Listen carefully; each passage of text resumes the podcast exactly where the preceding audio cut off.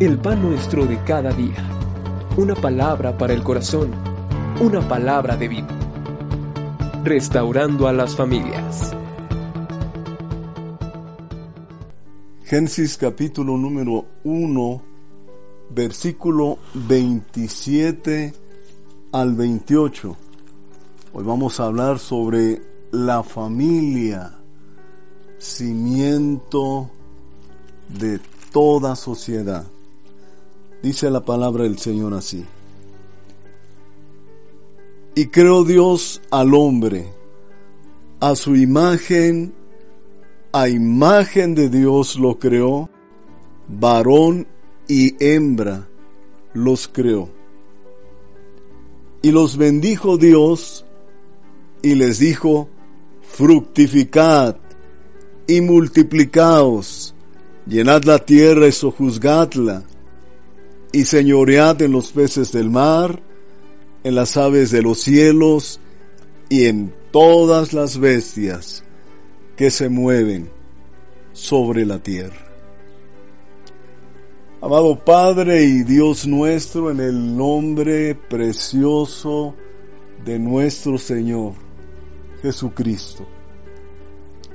Yo te ruego, Padre Celestial, que a través de tu palabra eh, podamos transmitir con claridad, con precisión, lo que tú quieres, amado Dios, hablarnos sobre la familia.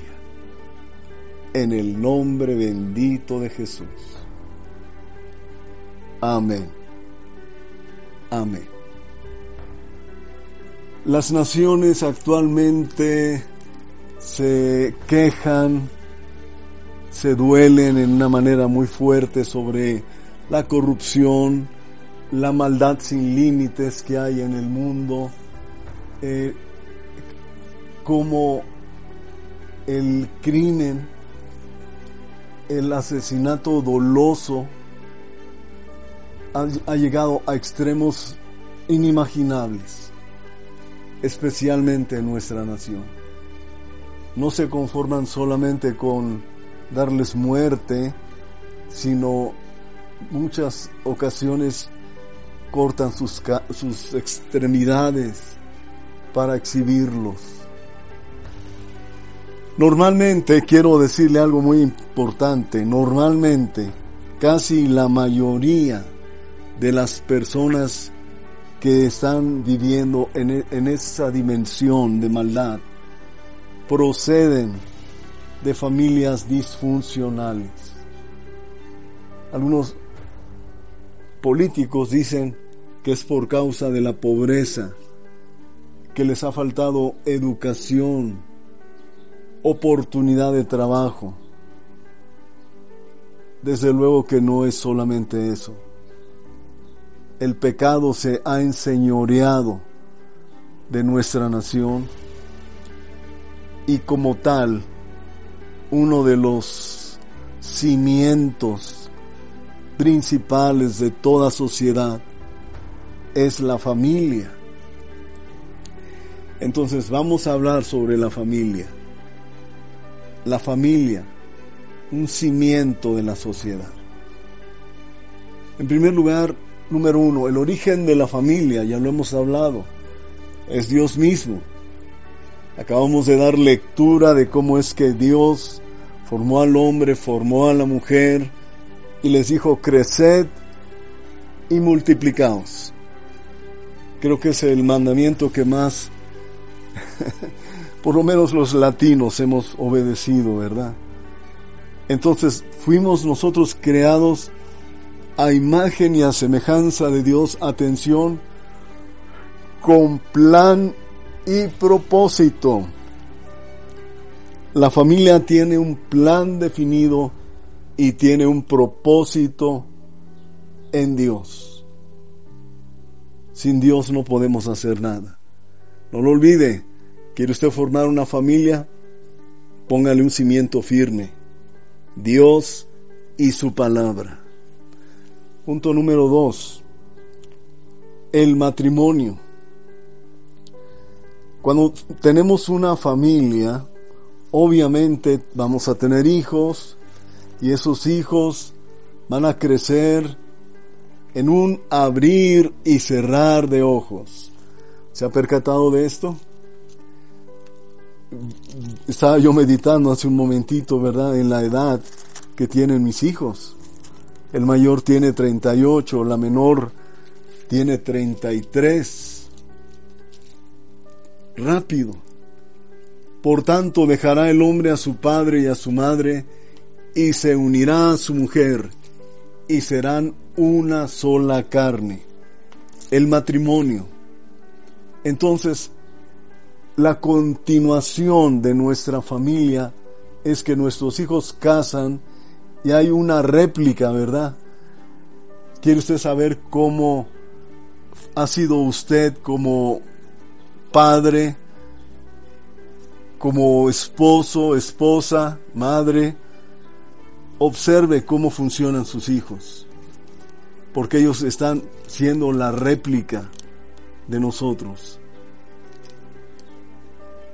El matrimonio, como usted lo sabe, después de haber recibido a Cristo, es una de las decisiones más importantes, por lo cual debemos de tener un gran cuidado en con quién me casaré. La segunda carta a los Corintios, capítulo número 6, versículo del 14 al 16, nos habla de esto. No te unas en yugo desigual con los incrédulos no una usted su vida con una persona que no tiene temor de Dios. Tenemos dos ejemplos bíblicos. Uno que se considera el hombre más sabio que ha existido sobre la tierra, Salomón, sucumbió al unir su vida con mujeres, no le bastó una, con mujeres apartadas de Dios, después de tener tanta sabiduría, terminó con una gran torpeza. El hombre más fuerte que por lo menos eh, conocemos en la historia bíblica, Sansón, igualmente terminó ciego y murió lastimosamente. Guarde eso en su corazón. El matrimonio es la continuación de nuestra familia. Punto número tres. Los padres tenemos la responsabilidad de la vida espiritual de la familia. He escuchado a algunos adultos decir, pues yo a mi hijo no le impongo ninguna creencia. Yo lo voy a dejar que él crezca y cuando él ya sea un adulto, pues que él decida lo que quiere creer. si no es oferta, no es mercado para que compre lo que él quiera. Usted le va a ofrecer lo que es verdad, lo que usted ha experimentado que es la verdad. Mire Deuteronomio capítulo número 6, versículo 4 en adelante dice, Oye Israel, Jehová nuestro Dios, Jehová uno es. Y amarás a Jehová tu Dios de todo tu corazón y de toda tu alma y con todas tus fuerzas. Y estas palabras que yo te mando hoy estarán sobre tu corazón. Atención. Y las repetirás a tus hijos y hablarás de ellas estando en tu casa y andando por el camino y al acostarte y cuando te levantes, y las atarás como una señal en tu mano y estarán como frontales entre tus ojos y los escribirás en los postes de tu casa y en tus puertas. Nosotros, amados, los padres, somos los responsables de la vida espiritual de nuestros hijos. Debemos de cuidar esto con esmero. Nosotros somos los que guardamos, preparamos para nuestros hijos. Ellos no van a conocer el plan y propósito de Dios para su vida si no conocen a Dios. Nosotros tenemos que enseñarlos a conocerlo, a Dios, a amarlo, a Dios, y a servirlo nuevamente, a Dios. Instruye al niño en su camino, y aun cuando fuere viejo, no se apartará de él. Amén. Otro punto, cuatro, la obediencia de los hijos. Qué importante es que usted y yo instruyamos a nuestros hijos en la disciplina, en la obediencia, desde luego en primer lugar a Dios y la obediencia a usted como sus padres y la obediencia a sus autoridades. personalmente a mí me incomoda muchísimo personas que no importa lo que sus bodoques hagan, no importa si hicieron mal, no importa si viven una vida de liviandad, e, exponiéndose a ser dañados, dañadas.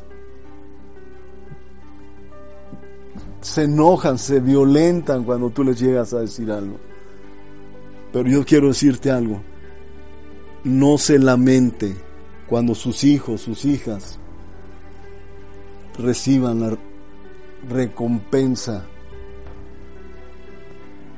el fruto de lo que usted hizo. Salmo 127, versículo 3, 4 y 5 dice, He aquí herencia de Jehová son los hijos, cosa de estima el fruto del vientre, como saetas en manos del valiente, así son los hijos habidos en la juventud. Bienaventurado el varón que llenó su aljaba de ellos, no será avergonzado cuando hablare con los enemigos en la puerta. Gloria sea al Señor.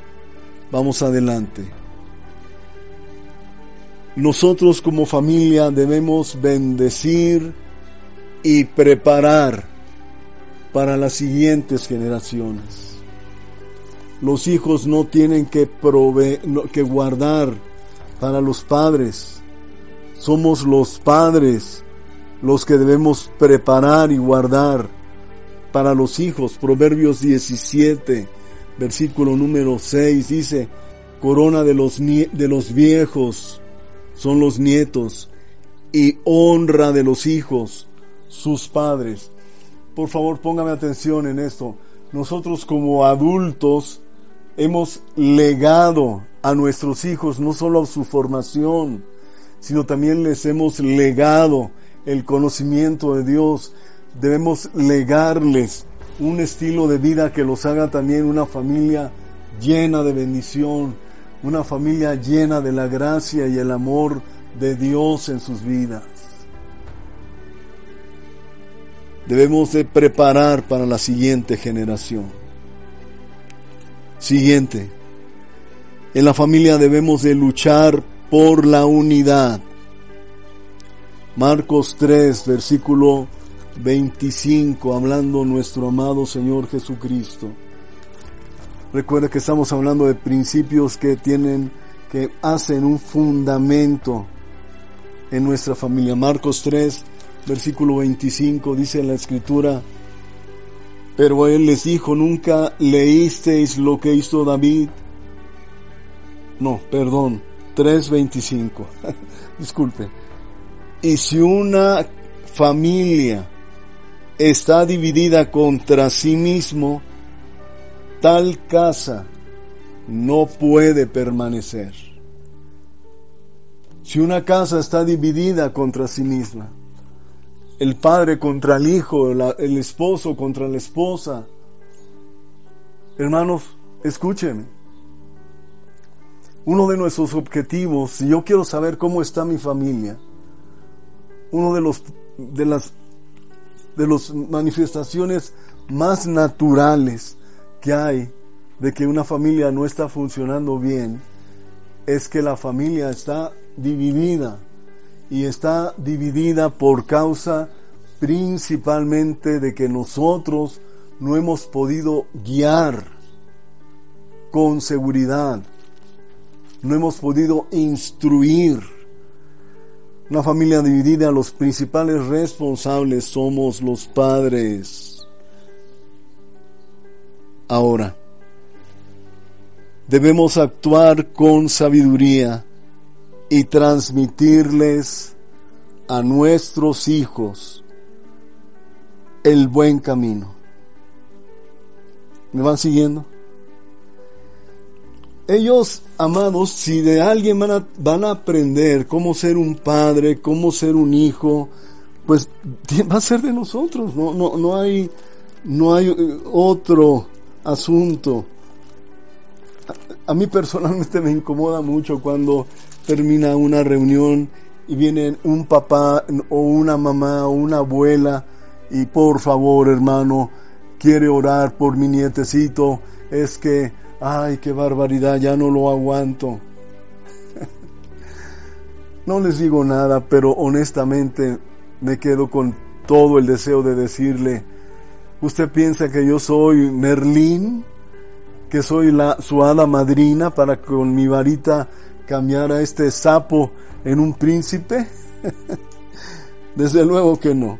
Proverbios 4, versículo 1 y 2 dice, Oíd hijos la enseñanza de un padre y estad atentos para que conozcáis cordura, porque os doy buena enseñanza. No desamparéis mi ley, porque yo también fui hijo de mi padre, delicado y único delante de mi madre, y él me enseñaba y me decía, retenga tu corazón mis razones, guarda mis mandamientos y vivirás. Adquiere sabiduría, adquiere inteligencia. No te olvides ni te apartes de las razones de mi boca. Nosotros tenemos que guiar, que instruir a nuestros hijos en la sabiduría de Dios. Termino con esto. Nosotros somos los que guiamos a, nuestros hijos en dos aspectos. Uno, a vivir y guardar en sus corazones el temor de Dios. Y dos, amar a Dios de tal manera, amarlo de tal manera, que Él llene nuestras vidas de su amor y esa vida nosotros podamos transmitirla a nuestros hijos para que de esa forma ellos puedan comunicar ese amor a su familia cuando llegue el momento. Si nosotros no enseñamos a nuestros hijos a amar, ¿cómo van a aprender ellos? Van a aprender como cualquier persona que no conoce a Dios, a través del amor eros, erótico. No lo olvide. Intensamente amados, firmemente disciplinados. Hay tantas cosas que hablar de la familia, pero yo le dejo esto en su corazón. Lo más valioso que Dios le ha dado es su familia. Ponga un cimiento medite, escuche una y otra y otra vez estos consejos, lea los textos bíblicos y permita que Dios ponga un cimiento sólido en su familia. Amado Padre, en el nombre bendito de Jesucristo te damos gracias por la palabra. Y yo te ruego, mi Señor, que esta dé fruto en el corazón de mis hermanos en el nombre de Jesucristo. Amén.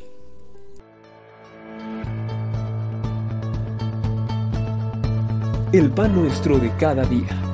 Una palabra para el corazón. Una palabra de vida. Restaurando a las familias.